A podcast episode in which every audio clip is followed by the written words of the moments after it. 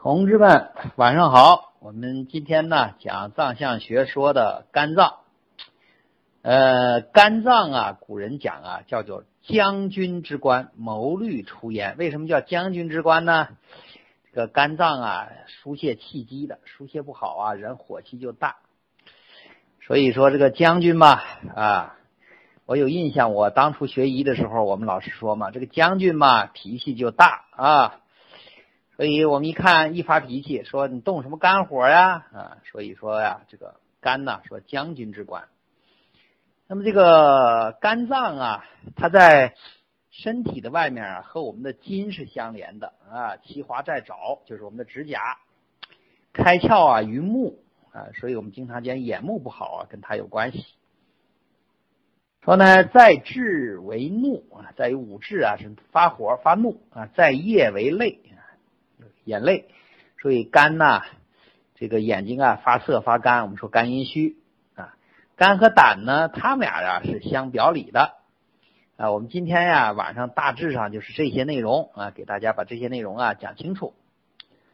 呃，首先呢，我们看肝脏的功能啊，它的主要功能，第一个呀叫做主疏泄。这个雨林，你这个两两两什么一做弄完了，这个是不是思想境界得到这个提升了？啊，我们现在学会中医吧，换换脑子。说疏泄是什么意思呢？就是肝呢，可以疏通、调畅啊全身的气机啊，疏通啊调畅全身的气机。那么进而呢，调节呀人体的气血津液的运行啊，调节脾胃的升降，包括呀调脂调节呀胆汁的分泌啊。注意啊，虽然我们说胆汁胆汁，但你一定要知道，这个胆汁并不是胆分泌的，是肝分泌的，存在胆里，以及啊情志的这个活动。所以肝经啊治疗的时候呀，我们你看在治疗的时候，一个重要的原则呀，就是理气。这个理气呢，主要的方子呀，就是这个柴胡类的方子，柴胡类方。为什么用柴胡类方呢？这个柴胡类方子呀，就是理气的重要的药物。所以当气机不通的时候，你比方说啊，曾经啊，我讲课的时候，我跟他们讲啊，我说，只要是一切因为生气啊，生气所产生的疾病，都可以考虑使用四逆散这个方子加减。或者是呢，使用啊柴胡疏肝散这个方子加减。如果呢，因为发愁导致的疾病，一般呢，我们都可以使用逍遥散这个方子加减，或者是加味逍遥散加上丹栀和三皮，呃呃，三栀和和丹皮。啊，我把这几个药方给给大家打上去了啊，这个是治病的诀窍啊，我们。群里头有几个正规的大夫，虽然我们现在这几个正规的大夫还在医学院上大学呢，但是将来肯定是正规的大夫了啊！你们尤其要把这个记下来，这个非常的有用啊！这个方子呀非常有用。那么肝呢，它主疏泄的中心环节呀是调畅气机啊，注意啊，它调畅气机呀跟。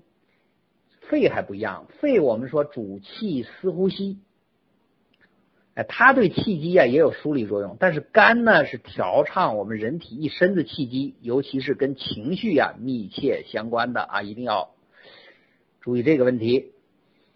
那么当呢肝的疏泄功能啊失去了正常的时候，嗯，主要呢有这么几方面。第一个就是肝脏啊。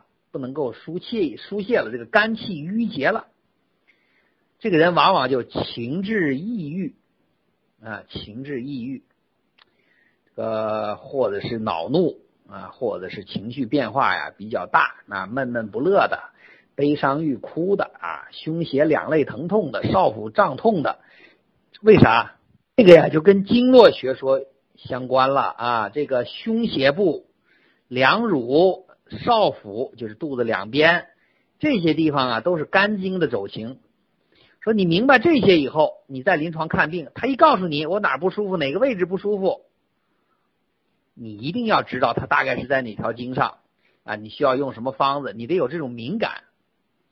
第二种情况呢，就是肝气康逆了，向上了啊，疏泄太多了，这种往往是暴怒，大怒之下，或者是呢，这个肝气啊，瘀的化成火了，咵一下子上来了啊。临床上这种人往往是急躁、易怒，什么失眠、头疼、面红目赤啊，浑身呢，这个这个肝经啊，我们上面说的这些什么胸胁、乳房、少腹肘串胀疼。严重的时候啊，大家知道啊，严重的时候呀，这个血呀会跟着气来走，啊，血呀会跟着气来走。就是当你生气升到一定程度，以前呢，大家记不记得我们看这个小说呀，看连续剧，这生气了就吐血了，一吐一口血，啊，大家别认为啊，这是小说上夸张的这么说的，实际上。当肝气疏泄太过的时候，真的会咳血呀、吐血呀，或者突然就晕倒了啊！注意这个问题。这个《三国演义》都都都看了吧？这个周瑜周先生啊，就就是因为气性有点有点大了啊，这种人。第三种呢是肝气啊虚弱了，肝气也太弱了，他没法疏泄，也没法生发。说这个时候呢，他也有一些症状啊，就是天天没有力量啊，头晕目眩呐，仰个斜斜肋啊，两肋发闷呐，经常的叹气，唉，叹气啊，这个脉呀比较虚弱。你不管哪种原因呢，这都是肝气失调了。当然呢，我们具体你要是开药的时候啊，你要开药的时候，这就不好弄。为啥不好弄呢？你得分啊，肝气郁结的理气了，肝阳上亢的，你要降气清肝火了啊。肝气虚的，我们可能啊还要补补益一下肝血，养一下肝气的啊。说用的药不一样，但是如果我们艾灸，这就这个就好办了啊。我们选上一两个穴位治疗治疗这个这个这个肝经的穴位，它就能管用。刚才啊，我们还谈呢，说这个肝气的疏泄呀，肝气的疏泄呢。它是跟肺不一样，它是通达全身的气机。那么怎么通达全身的气机呢？大致上啊有这么几个方面，一个呢就是调畅啊我们人体的血液和精液的运行和输布。我们人体血液的正常运行，精液的正常代谢。血液我们大家知道啊，精液是什么呢？你比方我们出的汗、排的尿啊，我们流的泪，这些都属于精液。那么它的正常的运行、输布、代谢呀，都有赖于肝气的调达舒畅。那么这个呢是一个方面啊，这个呢是一个方面。在这里呢，我强调一个问题啊，就是女同志的例假的问题跟肝呢密切相关。我们很多呀出现例假不调的呀，哎。这个先后不定期呀，量多量少啊，一些个，往往啊都跟肝脏有关系。我们大家有这种印象吗？你看很多女同志一生气，啊，这个例假呀就失调了，都都是这么个都是这么个情况了。第二个呢，我们说呀，调畅脾胃之气的升降，这个脾气呀是一定要升的，因为脾呀主升清。啊，胃气呢是一定要降的，这胃主降浊啊，脾胃在中焦，一升一降，这样的话呢，整个气机就通畅了。那么谁来帮助脾胃实现这种气机的运运行自如呢？就是肝的疏泄功能来完成的。我们知道呢，脾胃啊，五行里头它不是土嘛啊，脾胃是五行里头是土。呃，脾胃脾呢是思虑啊，这个思虑过度啊，思虑啊，这个肝呢，它在情志里面它是怒啊，所以呢，怒啊克制这个土来控制啊脾胃的调节功能。第三个呢，我们说呀，可以调畅情志，调畅情志。什么叫情志呢？就人的情绪活动嘛。那么这种情志活动啊，当然也跟很多脏器有关。你看心藏神，跟心脏有关系啊。肝呢藏着魂，肝也，我们说跟现在说的这个肝也有关系啊，跟肝里的血液充足也有关系。那么肝呢本身呢，它的气机的运行啊，也有调畅情志的作用。所以我们经常啊看这个保持身体健康啊，有重要的一个因素啊，就是让我们怎么样啊，能够调节好情绪啊。说恬淡虚无，真气从之嘛，啊，精神内守，病安从来。说调节情志啊非常重要。那么第四个方面呢，我们认为啊，它可以调畅啊胆汁的分泌和排泄。古人呢也把这个胆汁啊，古人也把这个胆汁啊叫做精汁。精汁就是精微的精，精汁，它是呢肝的精气啊。古人认为啊是肝的精气啊汇聚而成的，和胆汁的分泌呀、排泄呀，这都是肝在肝的疏泄功能下完成。从肝里头出来，储存在胆囊里啊。大家学了以后要知道啊，叫胆汁，但它一定不是胆分泌的啊，它是肝。如果呢肝的功能受影响了，那么这个胆汁的分泌代谢呀就会出现异常。你像我们现在所说的一些个胆囊炎呐、胆结石啊啊，或者是出现这种泛黄了黄疸的现象，我们认为啊都跟肝的疏泄代谢这些有关系。嗯。我们讲啊，就是由于课时啊，我们讲的快一些啊。我上次我记我我不记得大跟大家说了没有，就是说，呃，如果呢你要想系统的学习扎实一点啊，你可以买一本啊，现在这个大学本科的通用教材，这个中医基础理论啊。我们呢不会讲的太深，因为我们的题目啊就是走进中医嘛。为什么说走进呢？就是让我们不了解中医的。但是呢，又喜好中医的，或者喜好我们传统的养生的啊，让这些朋友啊能够在中医上啊入入门我们是这么个设计。那么第五个方面呢，它还可以调畅啊我们排精排卵。当然，古代呀没有这个啊，古代没有这个词儿，这都是现代人啊弄上去的。所以现在这个中医书啊，就有的时候他说的不伦不类。但是呢，啊总体上也就说，我们啊男同志的生长发育。啊，和女同志的生长发育也跟肝有关。我们知道啊，这个呢，它主要是两个脏器的原因，不仅仅是肝啊，就是一个是肾，另外一个才是肝啊，就这么两个作用啊，跟这个密切相关。肾呢是起一个提供本源的作用啊，天癸至嘛，说我们知道天癸至了啊，这个可以发育了。那么肝呢是疏泄，让它正常的发育。大致上啊是这么个概念了。第二个大的作用啊，我们叫做主藏血。也就说肝呢，第一个主疏泄，第二个呢，我们叫做主藏血。呃，什么叫做储藏血呢？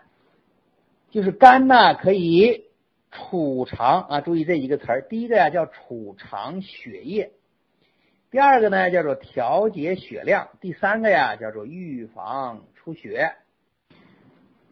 第一个方面呢，我们说呀，它可以储藏血液，所以古人呢讲啊，说肝为脾疾之本。什么叫肝为脾疾之本呢？就是跟呢它藏血有关系。它藏的血充足了，人呢就可以耐受疲劳；藏的不充足，人就不能耐受疲劳。你看，往往啊那些个哎呀一干活就容易累，没有精神打采，往往跟肝血不足啊也有关系。那么藏这些血干什么呢？古人说呀，人卧啊，人卧呀，血归于肝啊；人动，血运于诸经啊。就是静止的时候，这个血藏在肝里；动的时候，就到全身去了。那么都到哪儿去呢？你比方说，它可以呀，到我们的体表、五官九窍啊，这个皮肤看上去滋润，可以滋养筋，所以我们的筋呀灵活啊。指甲呢？看上去呀，看的比较这个充满了这种荣华的感觉。血呢还能到了眼睛啊，说眼睛血不能养眼睛了，这个人呢就眼睛发花呀，眼睛发涩呀。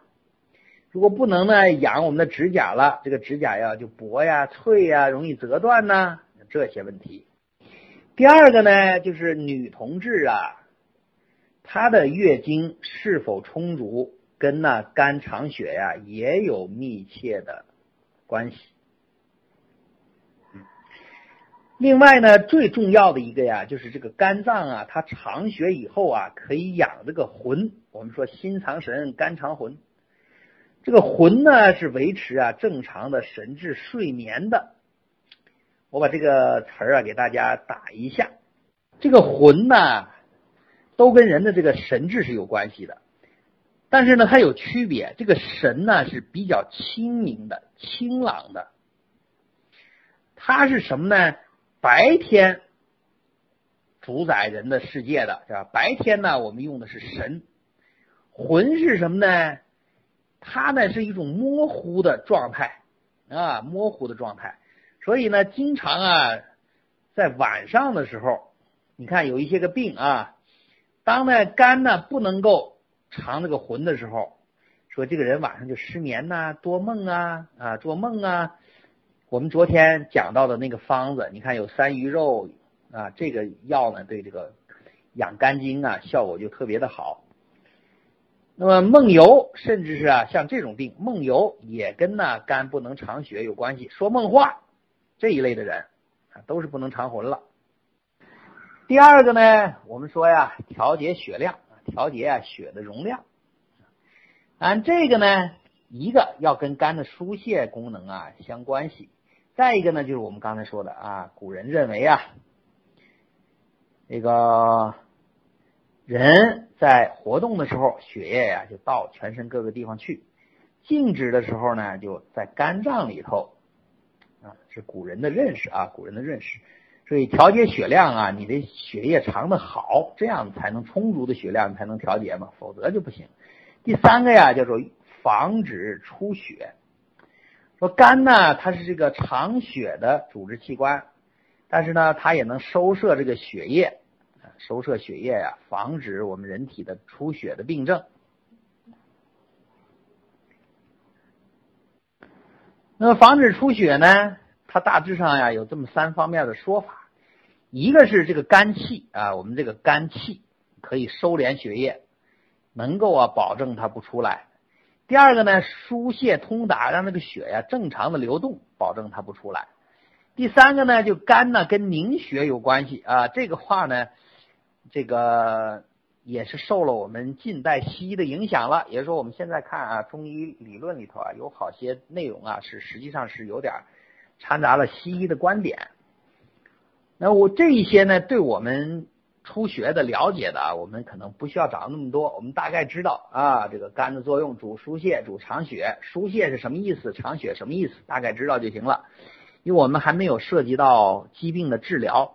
如果呀涉及到疾病治疗的时候，我们当一个好大夫的时候，真正要当大夫的时候，那么我们才需要掌握这么多内容。大致上啊，肝的作用啊，我们有这么两个方面。下面呢，我们来谈呢这个肝的生理上的它的一些个特性。第一个呀，我们说肝为刚脏，就是我刚才说的将军之官，谋虑出也。哎，说肝呢具有这种刚强啊、急躁啊这种特性。那么肝呢？我们知道它在五行属于木嘛。我们在讲五行的时候说木曰曲直嘛，生长生发调达，不能受压制。所以我们人的情绪啊也是这样的。啊，经常我们看导致肝病的，导致肝病的就是跟情绪有关系。你比方说大大喜大怒，或者长时间的精神抑郁不舒服，都会这个。那么在肝气的运行里啊。中医啊讲过这么一句话，他说呢，肝气生于左啊，肺气降于右。这个肝气生于左，肺气降于右啊，是我们古代啊有一个脏腑的示意图啊。时间关系啊，我就不跟大家详细讲。它心脏啊在上，君主之官嘛，呃，肾呢在下，然后往左升，肝脏啊就像出生的太阳一样，不应春天嘛，所以它在左边，肝气啊从左边升上去了。肺呢不是收敛嘛，肃杀嘛，它是金嘛，在右边啊就降下来了。实际上啊，我们中医在谈呢，肝气生于左，肺气降于右的时候，这个呢是指的人体脏腑气机的流通情况。呃，为什么我给大家强调这个呢？因为当时啊，呃，我有印象啊，我们讲课的时候，我在医学院讲课的时候啊，那会儿我还年轻嘛。有一些个老专家、老教授啊，也在那讲。我记得呀，当时啊，有一个心脑血管专家啊，专门啊研究心脑血管做手术的。这个讲那个手术嘛，局局解手术，讲那个局解手术的。他呢，我就觉得呀，有的时候这个人家都是老人嘛，咱很尊敬人家。他有一次呢，就跟我说，就我就觉得你要是倚老卖老啊，这就没意思了。他就跟我讲啊，他说你们中医啊，就是胡说八道。我心里话，你看人家学校也没说我们胡说八道，人学校也让我们讲中医，那玩意国务院也没说我们胡说胡这个胡说八道呀，卫生局也没说胡说八道啊，你说我们胡说八道？我说为啥呀？他说你看你们中医说肝生于左，明明啊这个肝脏长在人的右边呢。啊，说肺降于右，你肺两边都有啊，就在那跟我折腾。我说呀，咱俩不聊这个啊，中午啊，我得歇一会儿，下午讲课呢。为啥不跟他聊呢？你跟他聊啊，你也解释不清楚啊。而且呢，这个学校里面啊，这个去了他论资排辈啊。实际上呢，后来啊，我就讲啊，我说你呀，中医这个东西，你在不懂的情况下、不明白的情况下，不要乱发言。你不要用你西医的思维，为啥我一直抵触这个中西医结合呀？没法结合，思维差的太远了。你怎么结合呀？就像他这种思想，你一万年你也说服不了他。但是呢，这个人呢非常的有意思，他呢自己是心脑血管专家，结果呢大概五六十岁的时候，他自己心脑血管疾病发作猝死了。哎呀，后来我就说呀，我说。你这个当医生啊，你连自己你都保护不了，你自己都短寿了，你怎么能说你这个医生是个好大夫啊？再一个呢，要重注要呃，再一个呀，要重点注意的是什么呢？就是肝气呀，一定不要抑制啊，让它正常的生发，就像春天来了啊，小树苗发芽那种感觉似的。所以古人说呀，春天你要运动的时候是什么呢？夜卧早起。啊，广步于庭，披发缓行，以使至生。啊，你晚上睡觉了，早早上啊不要睡懒觉了，因为早上啊春天的时候肝气生发了，你出来什么叫披头散披披头啊？这个这个披发缓行啊，就是那个头发不用扎的那么紧，要很自然、很很舒适在外面溜达，以使至生啊，使这个气机啊，你这个气机慢慢的生发起来。你看冬天它就不一样啊，他说夜卧迟起以待日光。冬天的时候，什么叫夜卧迟起？晚上早点睡觉，早上呢别急着起啊，别着起。什么时候起呢？以待日光啊，这个太阳照着屁股了，咱们再起。呃，为啥要这样呢？因为冬天呢，阳气闭塞呀，阳气收敛，它生发的晚。说我经常看呢，有些。锻炼的人呐，挺积极，每天呢按时五点多就起来了。冬天也是，外面呼呼刮着西北风，跑出去了。嗯，精神可嘉，勇气可嘉，但是呢，这种锻炼方式啊不可取。你要是学学中医基础理论，你绝对不会这么去健身去了。下面呢，我们讲讲啊，在体在滑，嗯，开窍在志在液这些情况。第一个呢，说在体合筋，其华在爪。这个筋是什么呢？实际上啊，就是我们说附附着在骨头上啊。古人讲附在骨头上，聚散于关节中啊，连接我们的关节肌肉来负责运动的，就类似有点像我们现在说肌腱啊什么这一类的东西啊。古代啊，把它论成筋。这个筋呢，你看现在有很多呀，这个筋的健康啊，现在很多人很重视了。为什么呢？你看最早前些年我看了本书，叫做拉筋，就弄那个凳子来拉那个筋啊。我个人认为啊，这个方法呀还是可取的，但是你不能就说猛的太一下子搞坏了。那么老年人呢，他动作迟缓了，腿啊干啥伸不开呀，这个筋就不行了。嗯，最好的。啊，最好的调理这个筋的，大家知道是什么吗？就是啊，少林寺的功法呀，叫做易筋经。易筋经呢，我当初啊看令狐冲啊，最后不是练这个了吗？嗯，武打小说是这么写，但实际上啊，这个呢是一套啊锻炼我们人体筋的重要的方法，是延年益寿的一个有效的方法。你看我们。很多古人呐创立的这些东西，你像华佗的五禽戏什么之类的，它对人体的健康啊是非常有益的。那个指甲，我们人的指甲，手上的指甲，脚上的指甲啊，这个呢，我们说呀，爪为金之余啊，它是金的余气啊所化生的。然后呢，我们说呀，在窍为目，金的余气化生的。所以，当你肝的功能好的时候，这个指甲呀，油光锃亮，红润光泽；肝血不足的时候，就薄了、脆了、变形脆、变形了、脆裂了，出现这些情况了啊。那么从这里呢，我们也能看肝。实际上啊，这个系统啊很复杂，包括手上的指甲，我们来看身体啊，不仅仅是肝，它不是不同的位置啊是不一样的。你比方说大拇指甲，它跟人的大脑、心脏是有关系的；那中指它跟脾胃有关系，肝胆有关系；小指它就跟肾有关系；无名指跟肺胆有关系。所以这里头啊有一套完整的学说，那我原来学过这个东西，啊，甚至学到什么程度呢？我就不看手纹，我不是我们经常讲手纹嘛，就看看你五个指甲就能分辨你的身体的病症啊，这也是很有意思的一个东西。在窍，五官啊，在五官九窍上，它是眼睛，为什么呢？这个眼睛啊要有肝血的濡养，肝气的疏泄。当眼睛一出现疾病的时候，一般情况下都跟肝有关。你比方视物不清啊，啊目色呀，这个往往是肝阴虚了。还有一些呢，你比方说肝经风热了，这个眼睛啊又痒又疼不舒服，这也跟肝有关系。还有一种大家都知道，就是我们眼皮子跳，大家说左眼跳财，右眼跳灾啊。实际上我们看什么左眼跳财，右眼跳灾的，不是这么个意思。眼皮子不停的跳，大致上两个，一个就是肝经风热，这个风热从外面来；一个呢就是体内的啊肝血亏虚，内风了，内风内动了。你呢就按照这两个思路治啊，一治一个准儿。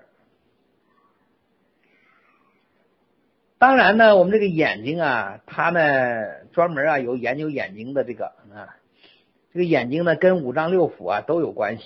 你比方说啊，瞳孔是什么啊？眼白是什么？瞳孔是肾，眼白是肺啊。外面那两个上下的眼睑，这是脾啊。我们中医啊分得很细致，嗯，所以我们虽然学了呃肝在窍于目，但是呢，我们从眼睛上能看出很多来，很多东西来。你包括人的年纪大了，你看这两眼发浑啊，有点。泛黄的时候，这肯定是血脂有问题的。你看他那个眼睛啊，有点发直了，啊，发愣了，那肯定是脑萎缩开始了。所以有些时候呀，你水平高了，你真的看一眼人，你就知道他有什么病。我今天上午啊，有一个阿姨啊，也是我朋友朋友介绍的，因为我现在不怎么看病了，主要不是研究易经啊，弄这些了。呃，一些个老病号啊，或亲戚朋友介绍来的，看一看。啊，来了以后，我就看看他手啊，我把他所有的病，所有的病说完。哎呦，他说：“小伙子，你怎么这么厉害？”我说：“我小傻伙子，快五十了。”他说：“看的没那么大。”啊，他说：“你说的所有的病啊都对。”我说：“他呀，先天肾气不足。”他说：“对。”他说呢，他生出来的时候啊才三斤多。为什么呢？当时呢，他是四，他说是四八年，当时啊，攻打锦州，我们看辽沈战役啊，攻打锦州，攻打锦州的时候呀，他那个时候生的，他就在锦州，说一会儿跑防空洞，一会儿干啥，他妈妈呀也是这个，你想吃又吃不好，心情又紧张，一拉这个这个防空警报，又要钻防空洞，所以他先天肾虚。后来我把他所有的这些疾病啊说了说啊，说有些时候呢。我们呢学到一定程度了，你的这种各种知识丰富了，你就能把你所学的东西啊，整个的综合在一起。说经常啊，我就在想，你比方说说毛泽东啊，说什么革命家啊，思想家，又是什么诗人，又是又什么这个啊，好多家容易深。你像放到我们正常人，我们光弄一个诗人，这一辈子可能都弄不成。你为什么他可以弄这么写？什么军事家，对吧？就是因为所有东西是相通的。他走到高领域的时候，就像那个树似的，在下面是一颗一颗的，在上面啊就全挨上了。说你要能学到，不管你学什么东西，你学到这个层次，那你在这个行业里啊，你就是大腕了。呃，在智为怒，在于五智啊，是发怒。那个发怒啊，是人在情绪激动的时候这一种正常反应啊，但是你不能怒的太过了，一定程度上发泄发泄情绪，这是可以的。呃，利于呢肝的这个疏泄功能嘛。你要是怒的太厉害了，就把肝呢伤着了。所以说怒啊伤肝。那经常发脾气的人呢，他往往肝脏都不好，或者说呢，他有了肝病的时候，哎，他就容易发脾气。从这个滋味上讲，这不肝呢是酸的嘛，喜吃酸的，所以酸的东西养肝。你看苦的东西啊养心，我们夏天吃点苦瓜养心的。那么这个肝脏呢，很多人一旦当肝病的时候啊，他平常不怎么喜欢吃酸的啊，酸的这个东西。现在呢，突然喜欢吃这个酸的东西了，往往你就要考虑啊，肝脏有问题了。说你当为当一个医生啊，你你要当一个医生，你要做到的一条就是什么呢？病人说出一个症状来，你立马就要知道这个症状是有什么含义没有啊？你不能病人一说你一听就过去了，这个不行。啊，说你看我平常挺好的。哎呀，这个这个突然最近想吃酸的，你也要考虑肝脏的问题了。那么有一些个肝脏疏泄功能不行了，它会出好多症状。有人告诉你，哎，我最近眼睛突然花了，你也要考虑肝脏嘛。我原来检检查发现了一个肝病，就是他开始跟我说了一句话，那会儿我还在门诊呢嘛。他跟我讲啊，我我原来呀喝酒特别厉害，挺能喝，最近喝酒突然不行了。啊，我就怀疑肝脏有问题。后来一检查，果然他肝脏就是有问题。在呀，午夜里头啊，就是泪，这个好理解吧？开窍于目，那目里头流出来的那就是泪嘛。正常啊是要分泌一点泪的，它滋润眼睛嘛，滋润保护人的眼睛。有一些什么东西到你眼睛里了，你这么一一咂么一弄，哎，流点泪吧，它就弄出来了。所以说，它对人呢是一种保护滋养的作用，帮助人呢排泄异物的。呃，什么情况下呢？极度悲伤的时候，这个泪啊也会大量的分泌嘛。还有一种呢，就一些个特殊的一些个病会引起分泌的失调，往往呢是肝血不足，出现两目干涩，这个呀常见。还有呢，就是肝经风热或者是肝经湿热的时候啊，那个眼屎啊增多。这个眼屎增多呀，一定要注意啊！我最早啊碰见过一个哥们儿啊，我们也挺熟。碰见一个哥们儿呢，这个哥们儿就跟我讲啊，说他这个眼屎啊特别多，我就观察他啊，我觉得他这个脸呐老显得脏乎乎的。我说你早上出来不洗脸吗？他说洗呀，我洗的挺干净的，还用大宝来的。我说那怎么看上去像干，就是。不干净、脏乎乎那种感觉啊！我说你，我看他那眼屎，后来我看见了，那那个黄眼屎。哎呀，我说你这个啊，肝经湿热太重了啊！我说伸舌头一看，弹簧舌头。我说肝经湿热太重了，我说给你开点中药吃吃吧。我说要不你啊，检查一下啊。当然我是结合手诊啊什么一块看检查一下。结果哥们一去检查，知道是什么病呢？丙肝啊，丙肝，甲乙丙的丙，丙肝。研究啊，这个你看西医啊，它这个更新的就特别快。我上学的时候，在讲肝炎的时候，它是什么呢？甲肝、乙肝、非甲、非乙肝。我当时学的时候是学的这个啊，后来就变成什么甲肝、乙肝、丙肝这一类的东西了。所以西医进步快，但是中医还是这样啊，因为中医的理论呢跟它不一样，就是我说的这咋结合呀，是吧？所以你碰见这些症状的时候，你一定要心里有数啊！这个《内经》说了嘛，有助内必行助外嘛。人体内有变化了，体外一定是有反应的嘛。你看见这眼睛这些反应，你就会知道啊，这个人肝血虚了，那个肝经湿热了啊，那眼屎流的不多，脸上脏兮兮的，你就考虑肝脏有什么问题了，是吧？也现在大家都卫生了，我上学的时候还不太卫生呢，就喝一杯子一个水啊，那会儿。我那缸子放在那儿，他们也来喝啊，我就特别注视这个，我不我不喜欢你喝一口。然后还有一个呢，就是肝呐和春天的气机呀是相通的，哎，春天是肝啊，夏天是心，长夏是脾，秋天是肺，冬天呢是肾。那么这个肝脏啊，我们大致上啊就讲这么些内容啊。我们五脏啊已经讲了三个了，心、肺、肝，我们还有两个，一个是脾，一个是肾啊，就先后天之本，我们还没讲呢啊。等讲完了呢，我们就是五脏，然后就是六腑啊。这个脏象学说呀。是我们中医理论呢最关键、最核心的一部分。这一部分呢，起码大的提纲啊，大家要有印象，能够记下来。